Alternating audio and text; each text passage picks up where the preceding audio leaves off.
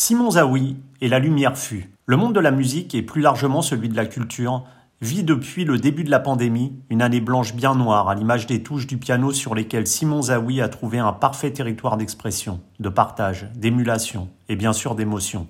La musique de Gabriel Fauré, compositeur auquel le pianiste a consacré en compagnie de ses partenaires et amis Pierre Fouchenray et Raphaël Merlin une intégrale de la musique de chambre, tend à élever au-dessus de ce qui est, Vision spirituelle à la résonance toute particulière en ces temps bien sombres.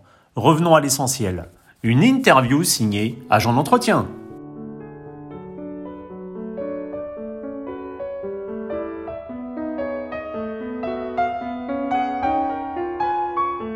Simon Zaoui, bonjour.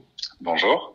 On a clairement compris pendant cette année que de vague pandémique, la culture dans son ensemble était quand même la, grande oubliée des instances gouvernementales. Quand, comme tous vos amis musiciens, vous fait clairement comprendre que vous êtes non essentiel au sein de notre société, quel est le sentiment qui, prédomine?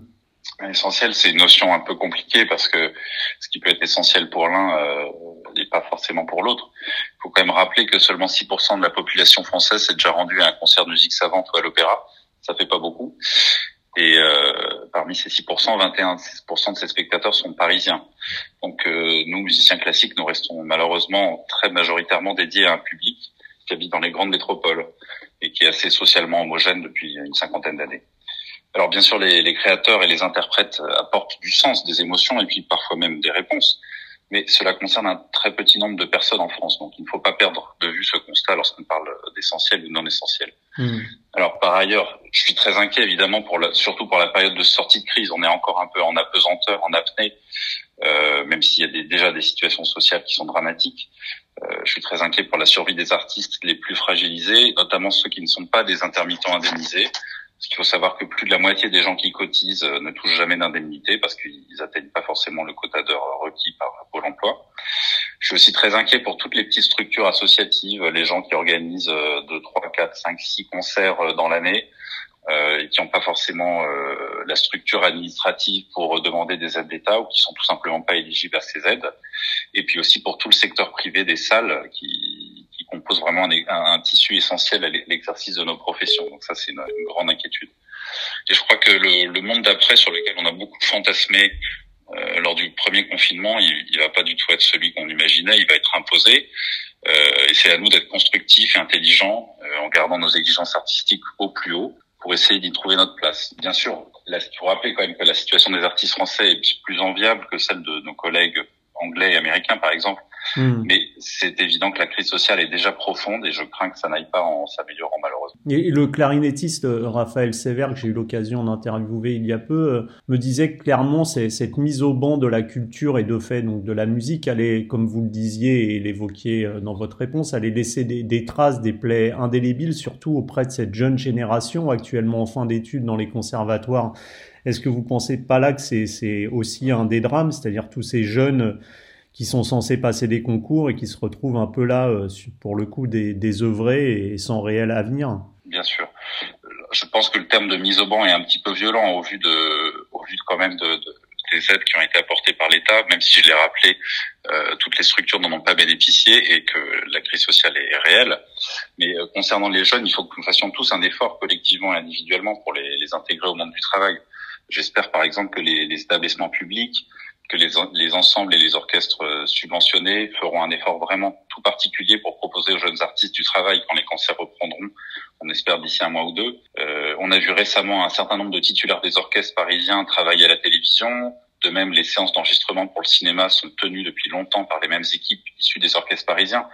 Je, je, ne veux jeter la pierre à personne, mais pourquoi ne pas donner une chance à ces jeunes diplômés euh, ou en cours de, de diplôme de travailler dans ce type de, de structure? Mmh je pense que cette situation doit vraiment évoluer parce que nous-mêmes en tant qu'artistes, en tant que directeurs euh, de salles, de festivals, d'ensemble, nous avons la une solution pour intégrer ces jeunes musiciens et assurer leur avenir. Sinon, mmh. on risque en effet de se retrouver avec une génération manquante euh, qui va jeter l'éponge devant la difficulté à simplement assurer ses besoins essentiels. Donc l'urgence est grande pour cette génération-là. Et le 17 mars dernier, donc le monde de la musique a vécu un, drame hein, avec euh, le suicide du claveciniste euh, François Grenier, qui mettait fin à ses jours malheureusement puisqu'il supportait plus en, cette situation actuelle, ces annulations de concerts en cascade. Est-ce que vous pensez que ce geste euh, alors de désespoir total et ce drame cristallise un, mal profond que beaucoup de vos amis musiciens ressentent? Euh, Votre question est très difficile parce que mm. Tout d'abord, je ne connaissais pas euh, François Grenier. Je ne sais pas ce qu'il a précisément poussé à cette dramatique extrémité. Je crois que ça nous rappelle douloureusement à quel point nos métiers sont des métiers de funambules et surtout quand on a la responsabilité d'autres musiciens au sein d'un ensemble, je crois que c'était son cas avec l'ensemble MU et Viola. Mmh, mmh. Évidemment que euh, on souffre tous à des degrés divers, mais je ne peux pas vraiment euh, répondre à votre mmh. question précisément. Je, je pense que c'est J'espère que c'est un acte isolé et que peu sont le nombre de musiciens qui seront euh, qui sont dans cette situation. Pour revenir à des considérations musicales un peu moins pessimistes, vous avez donc étudié le, piano en compagnie entre autres de la merveilleuse pianiste et pédagogue qui est Hortense Cartier-Bresson et reçu les conseils entre autres de Émile ou Aldo Ciccolini ou même Pierre-Laurent Aymar. Le pianiste est-il, euh, selon vous, la, somme de cet enseignement qu'il a reçu et du tri qu'il a naturellement opéré au fil du temps Disons que les influences euh, et les rencontres se superposent les unes aux autres, un peu comme différentes couches de sédiments euh, au fil du temps. Et j'ai l'impression que plus ces influences sont anciennes et plus elles sont ancrées, mais plus elles sont inconscientes aussi. Alors euh, c'est difficile de, de, les analyser, de les, de les mettre à jour. moi je les relis souvent à soit une anecdote, un moment d'échange, une phrase ou un répertoire très particulier. Euh, en fonction des gens avec qui j'ai travaillé ou à une passion euh, comme celle d'Alain Planès que vous n'avez pas cité mais qui mhm. était mon professeur euh, au Conservatoire national supérieur de musique qui est un grand passionné de peinture et qui a une sorte de musée chez lui extraordinaire de, de, la peinture du XXe siècle qui était très ami avec Miro. Donc, euh, de même, je pourrais euh, parler de d'Émile Naumov et de, de, sa filiation avec euh, Nadia Boulanger, qui est très importante pour moi, puisque lui a été le dernier élève de Mademoiselle Boulanger. Toutes ces influences sont à la fois conscientes et inconscientes, présentes et absentes, latentes et patentes. C'est, ça dépend des moments, ça dépend du répertoire, ça dépend de, de, de plein de choses. Ça dépend aussi de la, la, la, position dans laquelle on se passe quand nous-mêmes on enseigne. Il y a des des rencontres qui vous marquent euh, pédagogiquement, humainement, euh, musicalement, euh, culturellement. Donc c'est c'est très divers, mais ça c'est difficilement identifiable. Alors peut-être qu'avec un peu plus de d'âge, quand j'écrirai mes mémoires, je serai capable de les les séparer, de les, les tamiser et de les expliquer. Mais au moment où je vous parle là de, de, de là où je vous parle, c'est difficilement mmh. identifiable mais elles sont présentes évidemment. Elles, irriguent toujours mon travail, mon jeu et ma réflexion. Et alors, vous vous êtes attaqué avec euh, vos amis euh, Pierre Fouchenray, que j'ai eu l'occasion d'interviewer, et Raphaël Merlin, à l'intégrale de la musique de chambre de Gabriel Fauré. Le grand pianiste euh, Jean-Claude Pentier me disait que pour moi, Forêt est le musicien du désir. Plus il va se diriger vers la maturité, puis la vieillesse, et plus ce désir va devenir l'unique objet de sa recherche musicale. Ce désir, est-ce que c'est un élément prégnant que vous ressentez dans les pièces de la musique de chambre de, Gabriel Fauré? Euh, Fauré, c'est euh, une double rencontre pour moi. C'est d'abord un souvenir d'enfance que quand j'avais 10 ans, j'ai entendu en concert la première sonate pour violon et piano. Et tout d'un coup, il y avait ce monde de couleurs et d'émotions qui se déployait devant moi presque plus proche émotionnellement qu'un Brahms ou qu'un Beethoven, que j'adore par ailleurs. Et puis à la rencontre avec justement Émile Naumov et cette filiation dont je parlais tout à l'heure euh, de Nadia Boulanger, qui était elle-même euh, une élève de Forêt au Conservatoire de Paris. Euh, ce qui est très intéressant dans cette citation de Jean-Claude Pelletier que j'admire et que j'aime beaucoup, c'est le parallèle entre ce chemin parcouru par Forêt au cours de sa vie qu'il décrit et celui que doit faire l'interprète pour comprendre sa musique. Parce que je, je crois qu'on est d'abord attiré par des œuvres de jeunesse lorsque Forêt se retrouve enfermé dans sa surdité, un peu comme d'ailleurs les dernières œuvres de Beethoven. Euh, c'est une sorte de geste unique, absolument libéré des influences de son temps, en quelque sorte pour l'avenir, on peut dire ça. Et donc tout ce processus est une lente maturation, comme euh, la maturation du vin, par exemple. Mmh.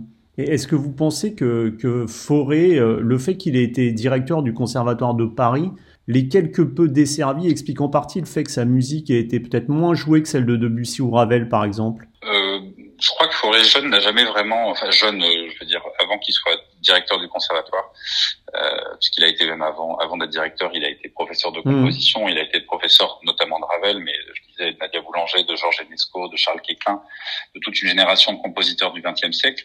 Et quand il était plus jeune, on va dire, euh, il a jamais vraiment connu de grands succès publics. Et il avait une personnalité très discrète mais entière, et sa musique très raffinée qui fait un pont un peu unique entre le 19e et le 20e siècle n'en faisait peut-être pas le candidat idéal au succès qu'ont connu ensuite Debussy et Ravel. Euh, mais je, pense surtout que c'est la difficulté d'approche de sa musique, notamment de la deuxième partie de sa vie, et même de la lecture à vue de sa musique, du déchiffrage de sa musique en tant que, que musicien, qui a freiné la diffusion de son œuvre. Même s'il faut rappeler qu'il a été beaucoup joué euh, entre sa mort en 1924 et, et les années 50, juste après-guerre.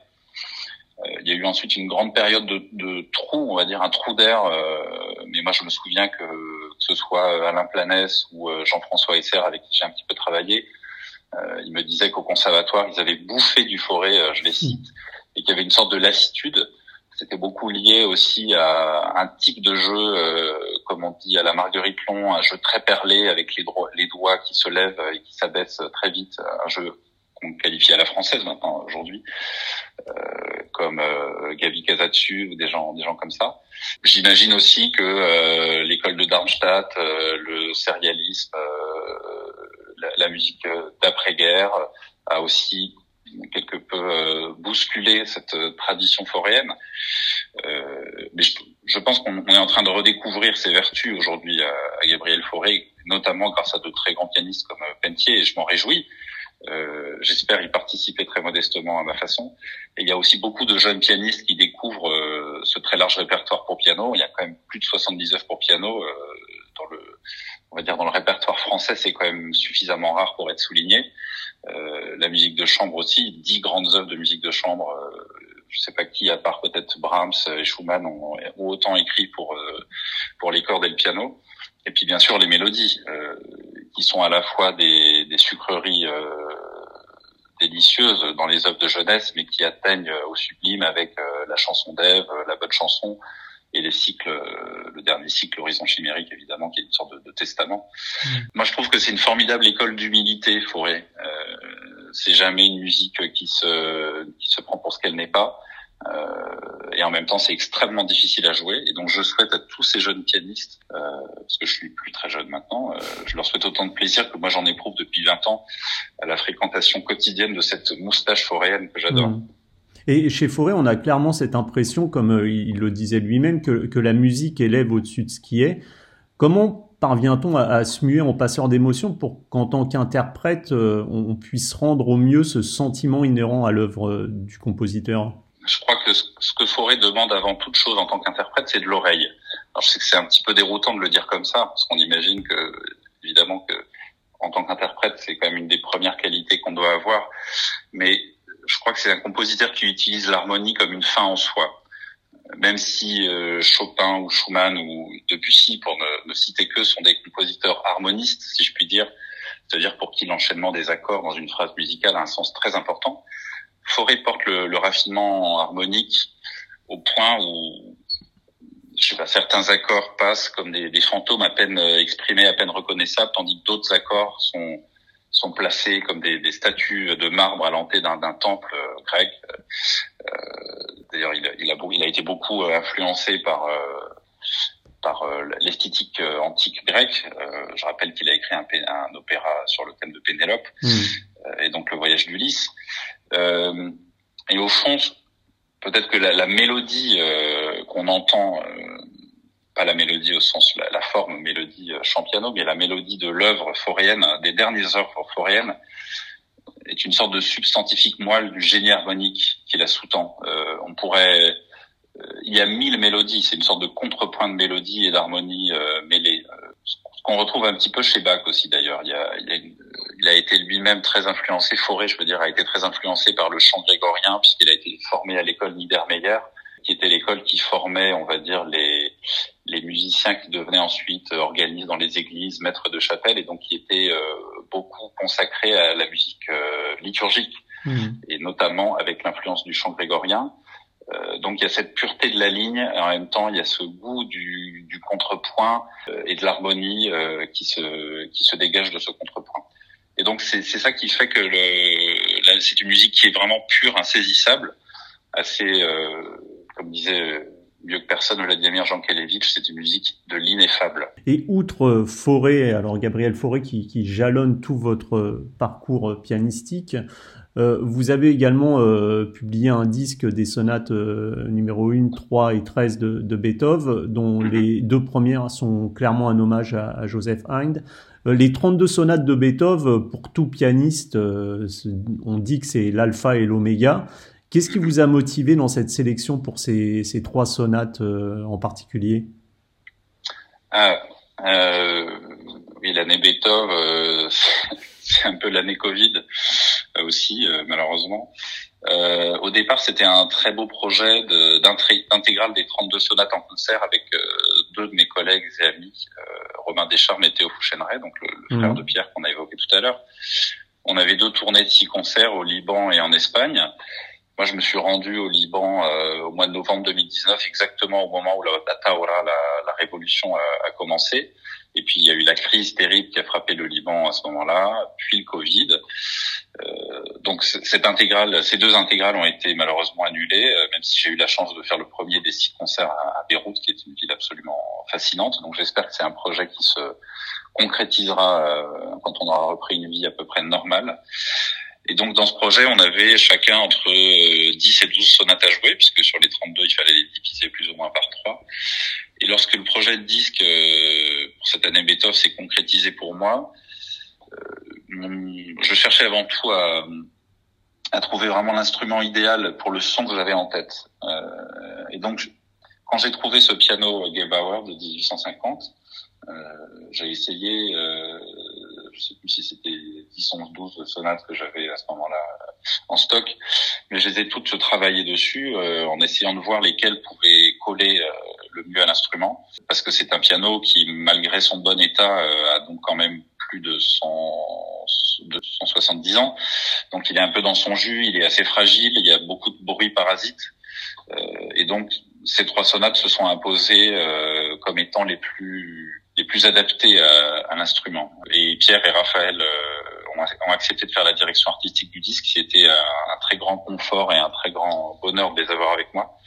Euh, donc c'est comme ça que ces sonates sont, sont arrivées sur ce disque. Il n'y avait pas de choix euh, au mmh. départ délibéré de de telle ou telle sonate. Ça a été vraiment, euh, j'ai pioché un petit peu dans ce qui pouvait coller à, à le mieux à l'instrument. Mmh. Et justement, cet instrument, cet instrument, pardon, ce, ce piano mmh. que, que vous euh, citiez, la sonorité de ce piano est toute particulière. Est-ce qu'elle a, elle a influé sur votre jeu et, et votre approche globale même de, de, des sonates? Ah bah ça a été ce que je disais, c'est un, c'est un biais absolument déterminant. Euh, dans le choix euh, des sonates. J'avais aussi euh, à ce moment-là l'opus 7, la quatrième sonate, ou l'opus 54. Euh, mais ça fonctionnait pas sur ce piano. Il y avait trop de soucis mécaniques avec les notes répétées, avec des octaves. alors, je, il faut pas oublier qu'il y a évidemment pas que des contraintes quand on joue un instrument ancien, parce qu'on a la sensation géniale que le son irrigue l'instrument, comme quand vous jouez un instrument à cordes, un violoncelle. Euh, la main gauche, euh, la, la, musique de, de, cette période, de la période classique, qui est souvent une grande préoccupation pour les pianistes, en tout cas pour moi ça l'est, euh, ça devient d'une grande évidence. On a vraiment l'impression d'avoir euh, les basses d'un quatuor à cordes. Le son n'est pas du tout sec et donc il y a une, une rondeur, il y a, y a un fruit quoi. Que bon, il, y a, y a du bois, il y a euh, donc ça, ça, ça, ça, libère aussi beaucoup de préoccupations. Et euh, on se demande d'ailleurs comment on peut passer des heures à fabriquer le son sur un piano moderne alors qu'on a parfois la solution sous les doigts euh, avec ce type d'instrument. Mmh. Euh, il y a aussi l'équilibre des voix qui est très évident sur un instrument ancien.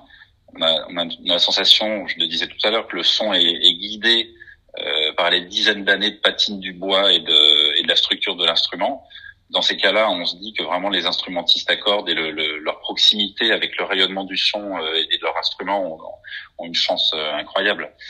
Euh, mais au final, on va dire que le piano a guidé, je pense, 90 à 95% des choix et des options. Et on s'est même rendu compte au montage que euh, on avait souvent qu'une ou deux prises sans bruit ni accident mécanique.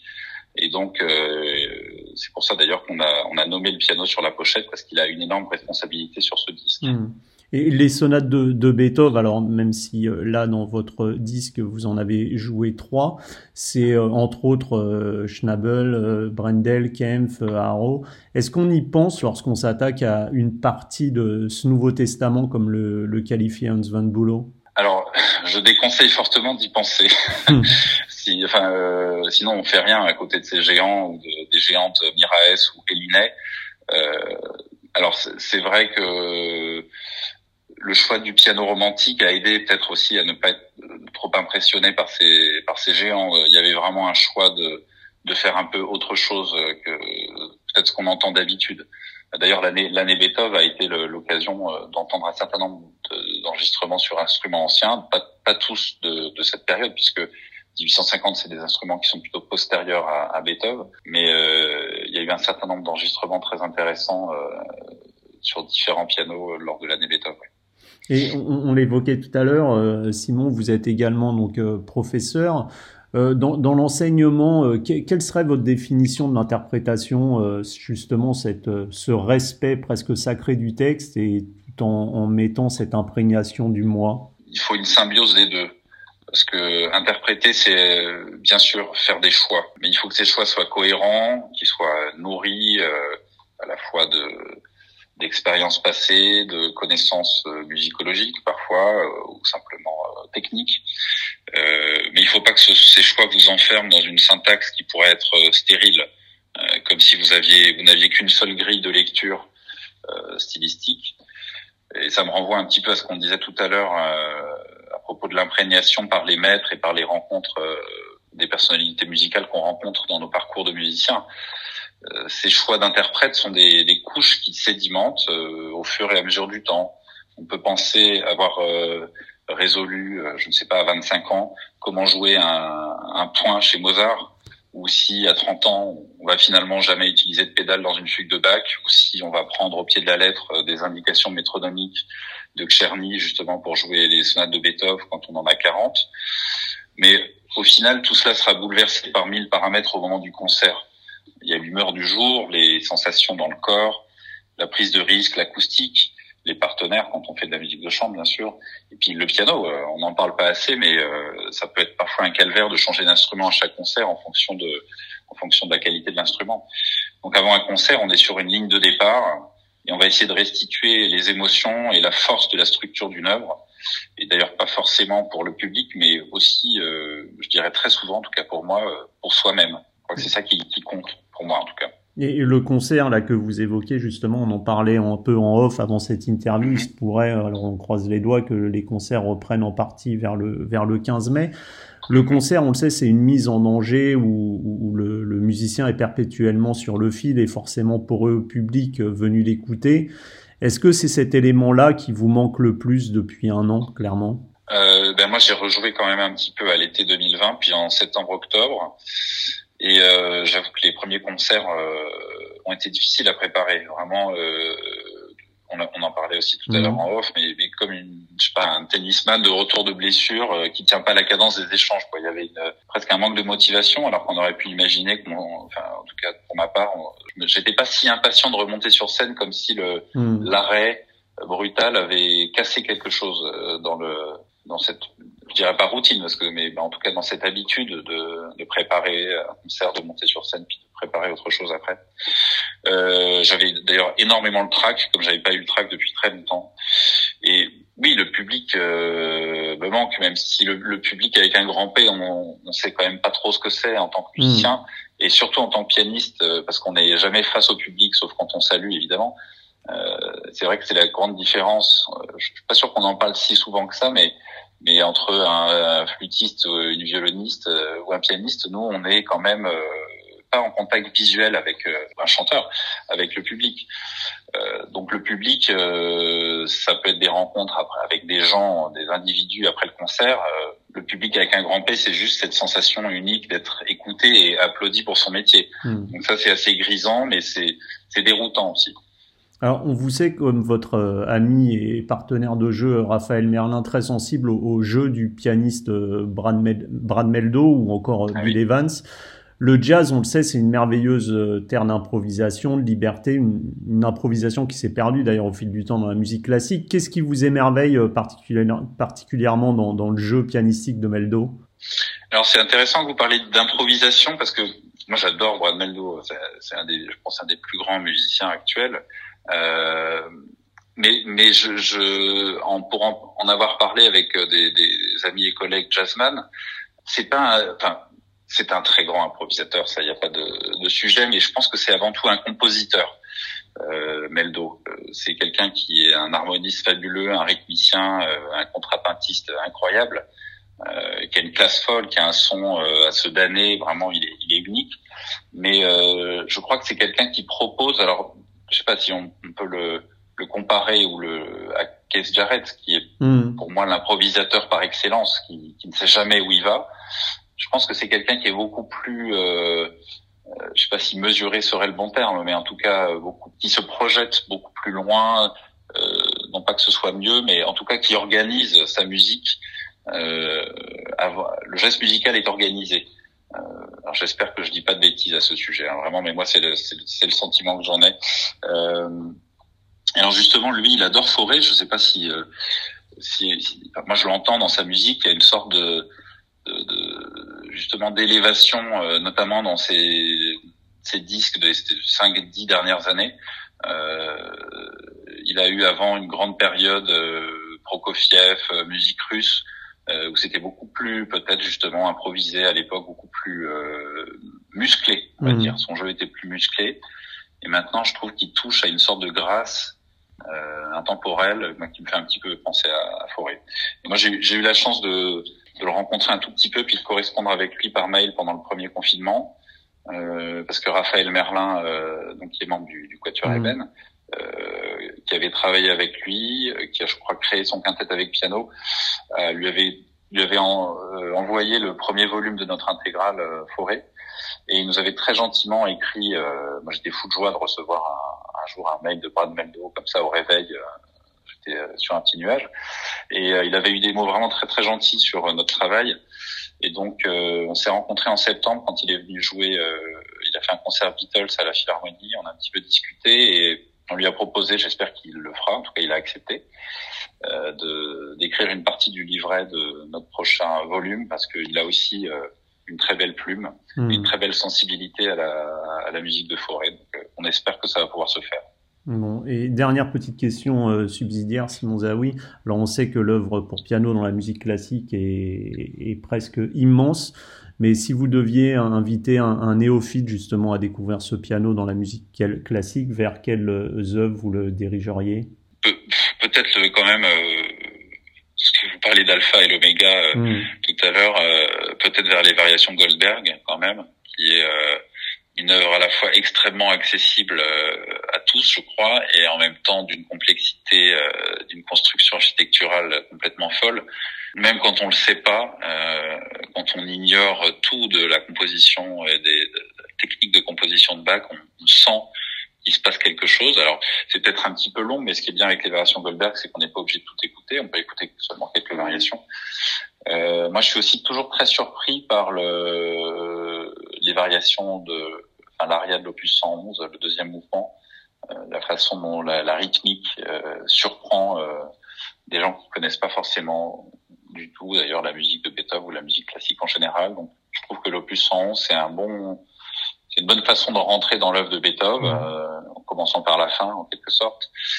Et puis, euh, qu'est-ce qu'on pourrait conseiller d'autre? Alors après, dans, dans, des écoutes, euh, on va dire plus confortables peut-être, euh, évidemment les concertos de Rachmaninoff, le deuxième et le troisième concerto, qui sont des grandes grandes œuvres, mais aussi la dernière sonate de, de, Schubert. Et puis, si on devait proposer du Gabriel Fauré, pourquoi pas la balade opus 19, qui est une, une œuvre très chopinienne, mais déjà dans un style fauréen aussi c'est vrai que le répertoire est immense, c'est hmm. difficile de faire un choix, j'en oublie sans doute beaucoup, mais euh, les Goldberg, ça me paraît une bonne, euh, une bonne, proposition. Bah écoutez, Simon Zawi, euh, merci beaucoup pour cette interview et puis on croise les doigts pour que la reprise des concerts ait effectivement lieu le 15 mai pour qu'on puisse vous voir le plus rapidement possible sur scène. Oui, j'espère aussi. Merci beaucoup. Merci beaucoup, bonne journée, au revoir.